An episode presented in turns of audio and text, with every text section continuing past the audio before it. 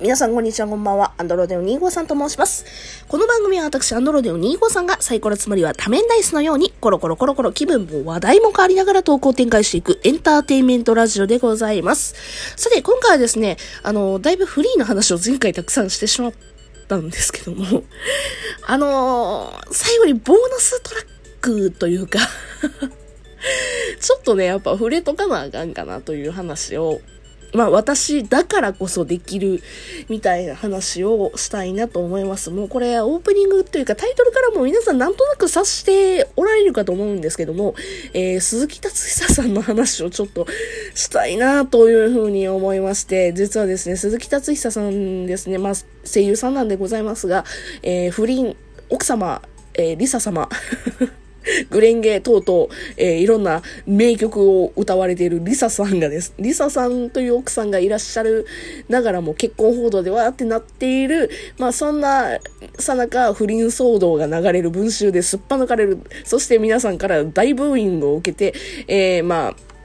キャラクター降ろされたりだとか、えー、まあいろいろ活動休止だとか、あと自殺未遂だとか、そういった報道がたくさんされております。という、まあそういう方。ただ、めちゃんこ声はいいし、めちゃんこビジュアルはいいわ。まあそら一時期キャーキャー言われとったわ。まあまあ、まあちょっとオラオラ系の声と見た目で非常にね、キャラクターとリンクしている。まあまさに二次元みたいなね、2.5次元みたいな声優さんなんですけども、まあ不倫ですっぱ抜かれて、しかもその不倫の内容がですね、えー、まあ、嘘か本とかは、すべてそうですよ。嘘か本とかわかりませんよ。皆さんこれだけは全部心に留めてください。文集だから、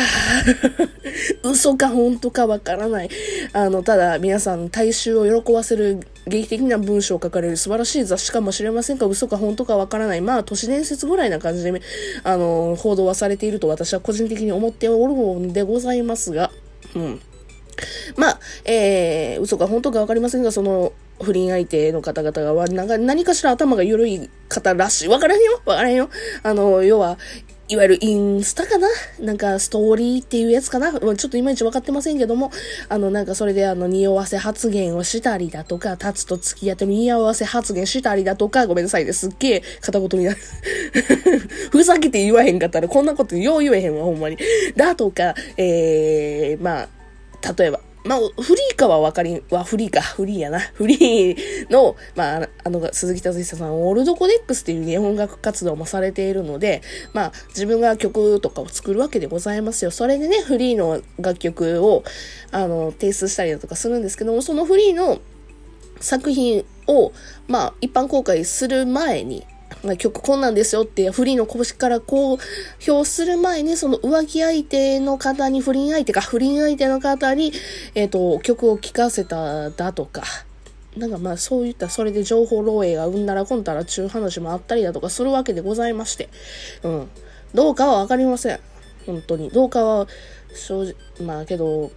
不倫したのは本当なんやろね。まあ正直な話。わかりませんけども。で思ってます。なんで私がこんだけよくわかりませんけどって言ってんねんかというと、正直私本人からの口があんまり聞けてないと思ってるので、ねえ。一応不安やからちょっともう一回だけ調べてきたけども、あやっぱり不倫は多分したんだなと個人的にはやっぱり思っては、まあ、一応、その、本人のね、ご声明が、一応見ま、再度見たんやけども、不倫しましたってていう直接的な書き方はしてへんけど、自身の行動が、みたいな方言ってるから、不倫は本当はないのな。ただ、情報漏洩は、あの、やっぱり文集が取り下げてたりだとか、で、フリーの公式もあの、言ってたんで、あの、やっぱり情報漏洩はなかった。というふうには個人的に、個人的にというか、あの、そこはそうなんやろうなというふうには思っております。あんだけ大きな大人がたくさん動いてて、情報漏洩的には処罰されてないっていうふうにはなってるので、そこは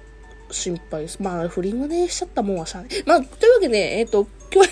こう、ごめん、言いたいことをさ、言言わなあかんな。もう5分経ってるな。あの、フリーのイベント行ってきて、で、あの、思ったことがやっぱり鈴木達久さんのことたくさんあって、うん、特にフューチャーして喋るんですけども、あのすごい私、誠が好きなんですね。あの、鈴木達久さんの声というか、鈴木達久さんが声、え、え、声優をしているキャラクターの、えー、誠くん、立花誠くんが、まあ、推し、採用し、まあ、人生を変えてくれた男。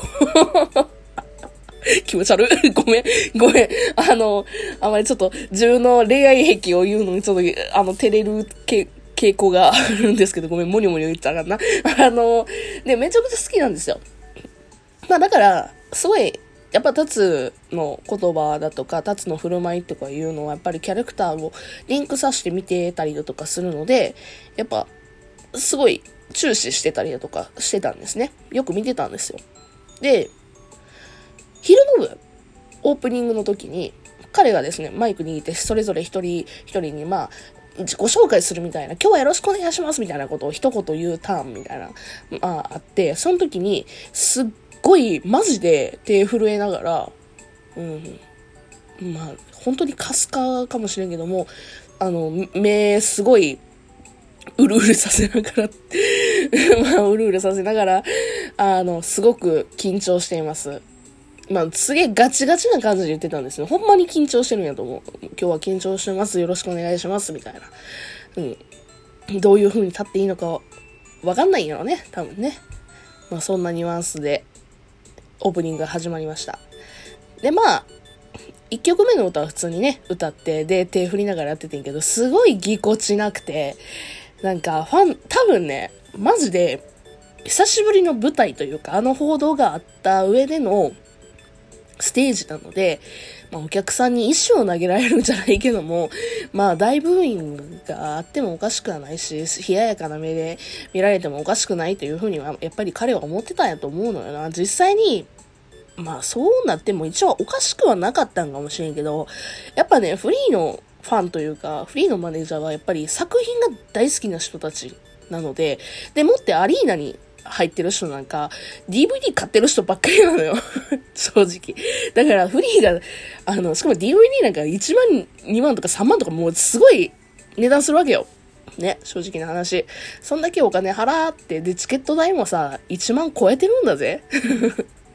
そん10万、掃除って言うなら10万ぐらいかかってんやと思うよ、本当に。まあ、掃除ってすごいお金かかってる中で、まあアリーナの席で目に見えるところでそんなフリーのためにお金使える人はそんな立つに対してややかな目で見る人はいいひんかもしれんけど、まあ確かに立つにしたら、あの、